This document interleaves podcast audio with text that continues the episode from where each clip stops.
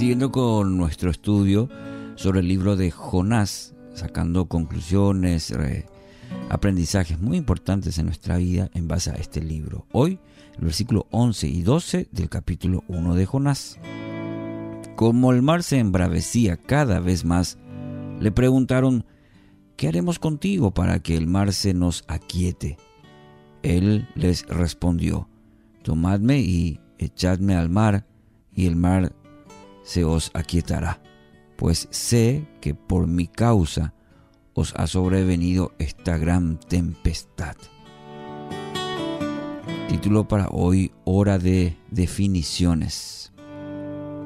No podemos saber exactamente en qué pensaba Jonás cuando le dijo a los marineros que lo tomaran y lo echaran al mar. De seguro mm, que no sabía absolutamente nada del gran pez que Dios enviaría eh, a rescatarlo, eh, porque el Señor estaba manejando eh, esta situación. Lo que sí sabemos es que la convicción de pecado lo había llevado a asumir la responsabilidad por la tormenta que azotaba la embarcación. Aún poseía, y con esto podemos ver que aún tenía, poseía suficiente discernimiento para entender que esto era algo que él mismo había provocado. Fíjese bien en este aspecto.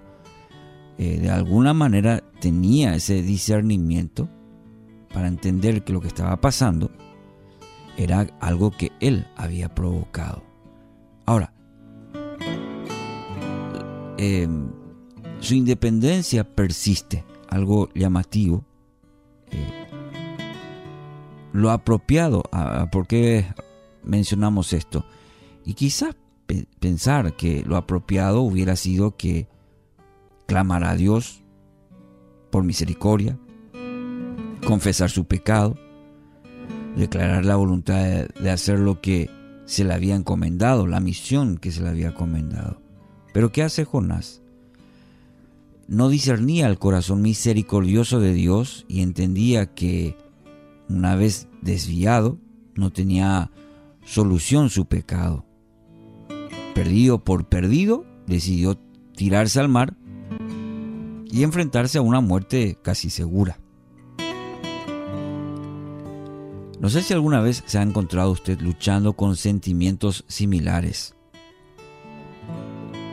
Esta forma de pensar y que encontramos esto en la vida de, Jonás, profeta, es una de las razones por las cuales practicamos tan poco la confesión. El enemigo de nuestras almas se encarga de trabajar en nuestras mentes para que creamos que los pecados que hemos cometido no tienen arreglo. ¿Mm? Mucha gente anda de esa manera. Claro, pecar, errar el blanco, todos estamos expuestos y caemos. El problema es cuando, qué hacemos con ello. Y el gran gancho por el cual el enemigo nos mantiene atrapados es la culpa. Creemos que Dios ya no podrá escucharnos. Nos hace creer que Dios nos abandona, que no somos dignos para acercarnos nuevamente a, Dios, que nuestra maldad no tiene arreglo. Y convencidos de esta realidad, entramos en la desesperación y procuramos ponerle fin a nuestra miserable existencia. El gran estorbo a nuestra relación con Dios no es lo abominable de nuestro pecado, sino los requisitos que nosotros mismos nos imponemos para venir a Él. Nuestro pecado, sí, es una abominación, pero puede ser perdonado con una confesión sincera con un arrepentimiento y una confesión. No permita que el enemigo plante en su mente y en su corazón que usted no es apto, que, que usted no es amado, amada. A veces tenemos esa idea de un Dios castigador.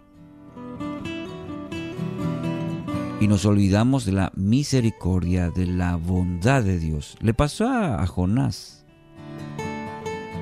¿Cuál es la clave para esto? Es una verdadera confesión, sincera. Pero nosotros muchas veces queremos adornar nuestra confesión con demostraciones prácticas de nuestro arrepentimiento y que son innecesarias. Inmersos en el pecado, mi querido oyente, el mejor camino es acercarnos a Él sin vueltas y no posponiendo, no buscando justificaciones, a veces proyectando nuestro problema. No, el mejor camino hoy es acercarnos a Él sin vueltas, arrepentidos y a la vez confiados en su inmenso amor. Así que hoy es día de gracia. Hoy es día que quizás hay como Jonás en la barca en medio de tormentas.